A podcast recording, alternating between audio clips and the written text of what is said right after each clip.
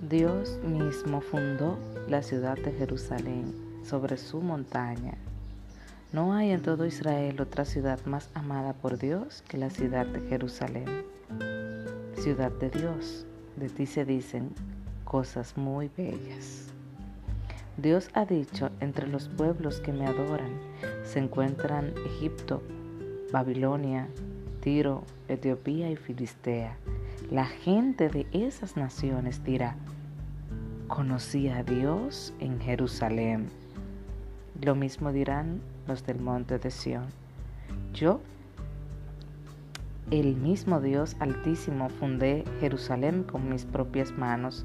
En mi lista de, naciones, yo mismo escribí, toda esta gente me conoció en Jerusalén.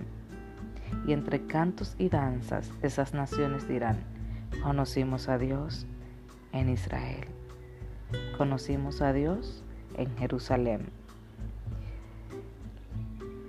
Esas naciones, Egipto, Babilonia, Tiro, Etiopía y Filistea. Gente que se gobierna, podríamos decir así, que hace todo lo que le viene en ganas. Gente que no consulta a Dios ni contempla la posibilidad de. Pero qué hermoso que Jerusalén sirvió de puente entre Dios y esas naciones. Jerusalén que fue formada en el versículo que leímos con sus propias manos. Gente que es formada por las propias manos de Dios.